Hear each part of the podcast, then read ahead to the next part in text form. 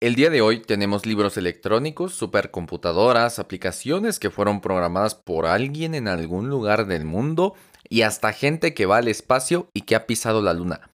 Todo esto es asombroso, ¿verdad? Pues te asombrarás más cuando te diga que todo esto es gracias al esfuerzo y tenacidad de mujeres pioneras en la tecnología. Hechiceras legendarias que no le tuvieron miedo a una industria dominada aún por hombres mujeres valientes a las que no les importó lo que dijeran de ellas. Por ello, este, el primer episodio de la segunda y remasterizada temporada de No es brujería, es tecnología, está dedicado a estas hechiceras, quienes construyeron el mundo tal cual lo conocemos. Aquí, ¿dónde más? Pues donde escuchas la magia que hay detrás de tu pantalla. Porque esto no es brujería, es tecnología. Segunda temporada con nuevas cosas, nuevos formatos, gente invitada y más. Comencemos.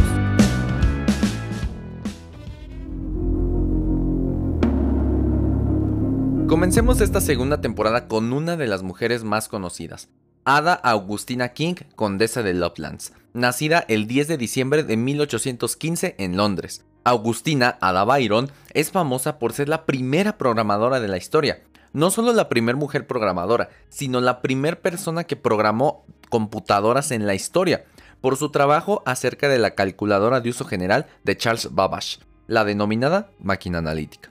Entre sus notas sobre la máquina se encuentra lo que se conoce hoy como el primer algoritmo que puede ser procesado por una máquina. A los 18 años comenzó a mezclarse con la alta sociedad de Londres, donde, en una fiesta, conoció a Charles Babbage, la única persona que compartía su fascinación por las cuestiones de mecánica, Babbage tenía 44 años en ese entonces y era conocido, entre otras cosas, por el proyecto que tenía entre manos, una calculadora mecánica que funcionaba sin la ayuda de un humano, la llamada máquina diferencial. Pero después, Ada descubrió que la máquina era capaz de hacer muchas cosas más que solo calcular, podía hacer prácticamente lo que le pidiese.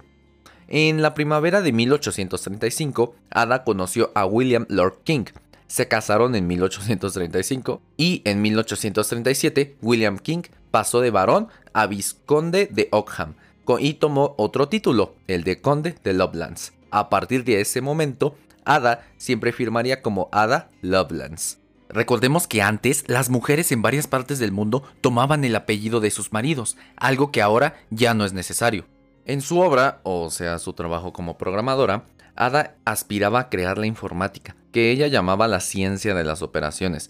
Se dio cuenta de las aplicaciones prácticas de la máquina analítica y llegó a incluso a vislumbrar la posibilidad de digitalizar la música. Escribió en sus notas, mm, supongamos, por ejemplo, que las relaciones fundamentales entre los sonidos en el arte de la armonía fueran susceptibles de tales expresiones y adaptaciones. La máquina podría comprender piezas musicales todo, todo lo largas y complejas que se quisiera. Ada tenía una idea clara. La máquina analítica y el telar de Jacob, otro invento de Babbage, vienen a hacer lo mismo. Una frase clave donde expresa esto es, puede decirse que la primera teje dibujos algebraicos, del mismo modo que el telar de Jacob teje flores y hojas. Las notas fueron etiquetadas alfabéticamente de la A a la G. La G estaba dedicada a los números de Bernoulli, que son una secuencia de números racionales, me recuerda tus clases de mate, con conexiones en teoría de números. Aquí Ada describe con detalle las operaciones mediante las cuales las tarjetas perforadas tejerían una secuencia de números en la máquina analítica. Este código está considerado como el primer algoritmo específicamente diseñado para ser ejecutado en un ordenador. Las notas de Ada Lovelace se publicaron en la revista Scientific Memories en septiembre de 1843, con el título de Sketch of the Analytical Engine Invented by Charles Babbage. Ella firmó con sus iniciales AAL. Sin embargo, pronto se descubrió a quiénes correspondían estas iniciales. Se le dio la autoría a Charles y ella firmó así porque recordemos que en ese entonces, 1843, las mujeres sufrían de una discriminación y condiciones de desigualdad muy graves, incluso más de las que hoy en día. Sin embargo, como todo en la vida, hay detractores de esto. Un ejemplo de ellos es Alan G. Bromley, que en su artículo de 1990, Difference and Analytical Engines, menciona, todo menos uno de los programas citados que en sus notas habían sido preparados por Babbage entre 3 y 7 años antes. La excepción fue preparada por Babbage para ella, aunque detectó un error en ella. No solo no hay evidencia de que Ada alguna vez haya preparado un programa para el motor analítico, sino que su correspondencia con Babbage muestra que no tenía el conocimiento para hacerlo. No sé si lo dice porque tiene otra evidencia que nadie más tiene o solo porque Ada era mujer. Bueno, finalmente falleció a los 36 años el 27 de noviembre de 1852 y fue enterrada a petición suya junto a su padre en la parroquia del pueblo Hugnam Toward en Nottinghamshire cerca de la abadía de Newstead. Y no mucho tiempo después, y ahora del lado hispanohablante, nació Ángela Ruiz Robles, en España, la creadora del libro electrónico. Ella nació el 28 de marzo de 1895 en Villamanín, León, España. Estudió en la Escuela de Magisterio de León, donde dio clases de taquigrafía, mecanografía y contabilidad mercantil entre 1915 y 1916. Luego, en 1917, fue maestra y directora de la Escuela de Gordon, en León. En 1934 fue gerente de la Escuela Nacional de Niñas del Hospicio en 1945 dio clases en la Escuela Obrera Gratuita. En 1948 dio ahora clases de taquigrafía, mecanografía, gramática y ortografía en el Colegio Ibáñez Martín, hasta 1959, donde se convirtió en su directora hasta su retiro. Una mujer súper dedicada a la educación y a la docencia, pero pues también era inventora. En 1944 realizó el proyecto del Atlas Científico Gramatical, con la finalidad de dar a conocer España con gramática, sintaxis, morfología, ortografía y fonética. Después realizó el proyecto de la máquina taquimecanográfica y su obra más famosa la realizó en 1949, la Enciclopedia Mecánica. Abierta, la enciclopedia consta de dos partes. En la de la izquierda lleva una serie de abecedarios automáticos en todos los idiomas, con una ligerísima presión sobre un botón, sobre un pulsador, se, presentan las letras que se deseen formando palabras, frases, lección o tema y toda clase de escritos. En la parte superior de los abecedarios lleva a la derecha una bobina con toda clase de dibujo lineal y en la de la izquierda otra con dibujo de adorno y figura. En la parte inferior de los abecedarios un plástico para escribir, operar o dibujar. De acuerdo con la misma Ángela, la enciclopedia era necesaria para sus clases, ya que de acuerdo con sus palabras, aligera el peso de las carteras de los alumnos, hace más atractivo el aprendizaje y adapta la enseñanza al nivel de cada estudiante. Portátil, que pese poco, de uso en casa y en el colegio, con la posibilidad de adaptarse a todos los alumnos de todos los niveles y a los que tengan problemas de visión. Apoya el aprendizaje con sonidos, enseña varios idiomas, facilita el aprendizaje en la oscuridad incorporando luz, da soporte para que otros maestros añadan sus propios materiales y a minorizar costes. No sé yo, pero eso suena mucho a un libro electrónico. Incluso tienen su propio cortometraje, que cuenta la historia de esta astuta inventora y, paralelamente, la de una niña que solo va a la escuela. Se llama M-Book o Libro Mecánico de Ángela Ruiz Robles, creado por Cristina Esteiro y Carlos A. Quirios. Ángela ganó muchos premios y reconocimientos, tanto en vida como después de su fallecimiento el 27 de octubre de 1975, siendo el más reciente su inclusión en la tabla periódica de las científicas para conmemorar en 2019 el Año Internacional de la Tabla Periódica de los Elementos Químicos. De Europa nos pasamos a Nueva York, Estados Unidos, para presenciar el nacimiento de Jean E. Samet el 23 de marzo de 1928 desde pequeña, John mostró un gran interés por las matemáticas.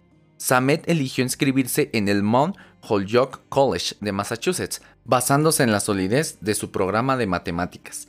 En 1949 recibió su maestría por la Universidad de Illinois, mientras tomaba cursos para obtener un doctorado. Fue asistente de enseñanza en el Departamento de Matemáticas de la Universidad de Illinois desde 1948 a 1951. En 1951, John comenzó a buscar un puesto en educación. Se vio obligada a buscar trabajo en Nueva Jersey porque en Nueva York no estaban contratando personal. Las autoridades de Nueva Jersey le dijeron a John que le faltaban dos cursos en sus estudios, uno de educación y otro de historia de Nueva Jersey. Samet luchó contra esta determinación, afirmando que su conocimiento de la historia de Nueva Jersey no fortaleció su capacidad para enseñar matemáticas en la escuela secundaria. Y pues sí, ¿de qué te sirve estudiar eso para enseñar matemáticas? Más bien, creo que eso fue puro pretexto. Y bueno, esto lo obligó a buscar otro tipo de empleo. En 1951 entró a la empresa Metropolitan Life Insurance. No duró más de un año aquí, ya que prefirió sumergirse en la enseñanza impartiendo clases en la Universidad de Columbia. Sin embargo, en esta empresa aceptó participar en un programa de capacitación interno para aprender sobre las máquinas contables de tarjetas perforadas. Entre 1956 y 1958 dio algunos cursos de programación de ordenadores para posgrado en la Universidad Adelphi. Y hasta 1961 estuvo en la empresa Sylvania Electronics Products, donde gestionó el desarrollo de software para la computadora Movidic Mobile Digital Computer, construida para el cuerpo de señales del ejército de los Estados Unidos. Finalmente, en 1961 se unió a IBM, con el fin de organizar y gestionar el Centro de Programación de Boston.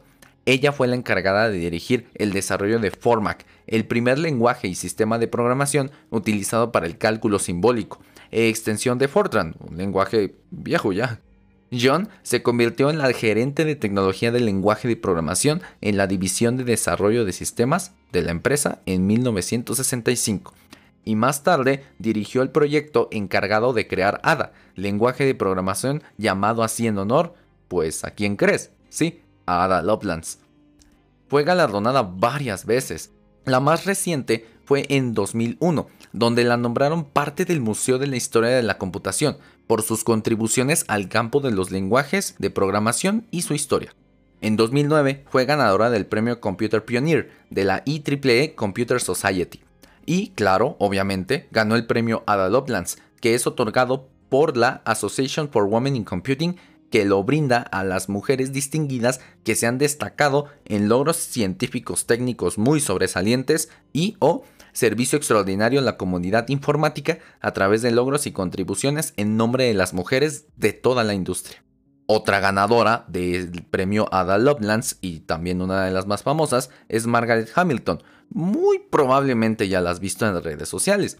Es la chica de lentes posando al lado de un montón de libros de papel de su tamaño. Bueno, esa pila de papel es el código de programación que el equipo que ella lideró, y claro que ella, escribieron para la misión Apolo, la que llevó a la humanidad a la Luna. Margaret nació en Estados Unidos el 17 de agosto de 1936, y sí, ella sigue con vida. Obtuvo su título en matemáticas en 1958 en el Earlham College, y luego se fue a Massachusetts, donde tomó un puesto como desarrolladora de software en el MIT.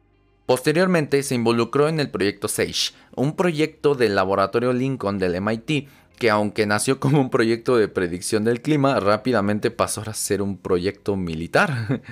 Aquí Margaret fue la encargada de desarrollar el software para el primer ordenador, AN diagonal FSQ-7, que buscaba aviones no amigos, tú sabes a qué me refiero, en el espacio aéreo norteamericano. El gran éxito de esta misión militar le permitió unirse al laboratorio Charles Stark Dropper del MIT, que justamente estaban trabajando en el programa Apolo de la NASA. Fue la encargada, junto con todo su equipo, de diseñar parte del software que hacía funcionar el módulo de mando y el módulo lunar, y probablemente fue la persona que evitó el fracaso de la misión. Minutos antes de que el módulo lunar alunizara, porque no es aterrizar, porque eso es en la Tierra, hubo un fallo que hizo saltar todas las alarmas, gracias a que el software estaba diseñado para priorizar funciones imprescindibles y descartar los que no lo eran mediante la detección precoz de errores, se evitó una sobrecarga en el sistema. Según sus propias palabras, si el ordenador no se hubiera diseñado para recuperar errores, dudo mucho que el Apolo hubiera aterrizado en la Luna. Pero ¿qué crees? Lo hizo. Después, y aprovechando sus conocimientos, en 1976 fundó la empresa Higher Order Software, HOS. Posteriormente, en 1986, creó Hamilton Technologies, que se enfoca en la detección de errores de software. Además del premio de ADA, Margaret recibió el NASA Exceptional Space Act Award por sus contribuciones científicas e incluso obtuvo la Medalla Presidencial de la Libertad por el desarrollo del software de las misiones de Apolo. E igual estadounidense y ganadora de varios reconocimientos está Mary Kenneth Heller, quien no solo demostró que las mujeres son igual o más capaces para hacer software, sino que la fe se podía combinar con la tecnología. Ella era religiosa católica, mm, lo que se dice coloquialmente en México como monja, y fue la primera doctora en informática en todo Estados Unidos. Y no conforme con ello, fue la primera mujer en entrar a la Universidad de Dartmouth en su historia, donde fue una de las creadoras del lenguaje de programación BASIC. Tal vez no lo ubiques, pero muy seguramente ubicas Windows. Bueno, BASIC era una de las bases de las primeras versiones de este sistema operativo de Microsoft. En 1932 ingresó en la congregación de las Hermanas de la Caridad de la Beata Virgen María. Estudió en la Universidad DePaul de Chicago, donde se graduó en matemáticas, recibiendo un Bachelor of Science, más o menos como una licenciatura en Ciencias de México. Y realizó también un Master of Science, maestría, en matemáticas y física de la misma universidad. Mary Kenneth solicitó su ingreso a Dartmouth, a pesar de que en 188 años de historia de la universidad nunca se había admitido una mujer. En 1958 entró a formar parte del laboratorio de ciencias de la informática reservado hasta ese momento exclusivamente para hombres. Y estas son solo algunas mujeres, hay muchas más hechiceras legendarias de la tecnología. Heidi Lamar quien creó un sistema inalámbrico para misiles que es el precursor del Wi-Fi y que era además actriz. Joan Clark, quien junto a Alan Turing descifraron el código Enigma, que redujo varios años la duración de la Segunda Guerra Mundial y salvó vidas. Frances E. Ellen, quien fue la primera mujer en ganar el premio Turing, que es considerado el premio Nobel de la Informática por sus contribuciones que mejoraron fundamentalmente el rendimiento de los programas de computador y aceleraron el uso de sistemas de computación de alto rendimiento. Radia Perlman, considerada la madre de Internet, y su mayor contribución fue la creación del protocolo STP, que aún en día es clave para el funcionamiento de las redes de computadoras. Recuerda que el Internet es una red de redes de computadoras, como vimos en el episodio 8 de la primera temporada. Hoy en día hay mujeres increíbles en toda la industria y hay cada vez más ingresando a ella y cada vez más triunfando. Pero obviamente es una industria que aún sigue dominada por hombres, aún sigue dominada por machismos, menosprecio, discriminación e incluso acoso. Tomemos en cuenta que en México el 25% de la fuerza laboral en tecnología son mujeres y también lo son el 30% de los estudiantes de carreras afines en ingeniería, esto de acuerdo con Forbes. Esta desigualdad, esta discriminación y sobre todo esta violencia es un problema social.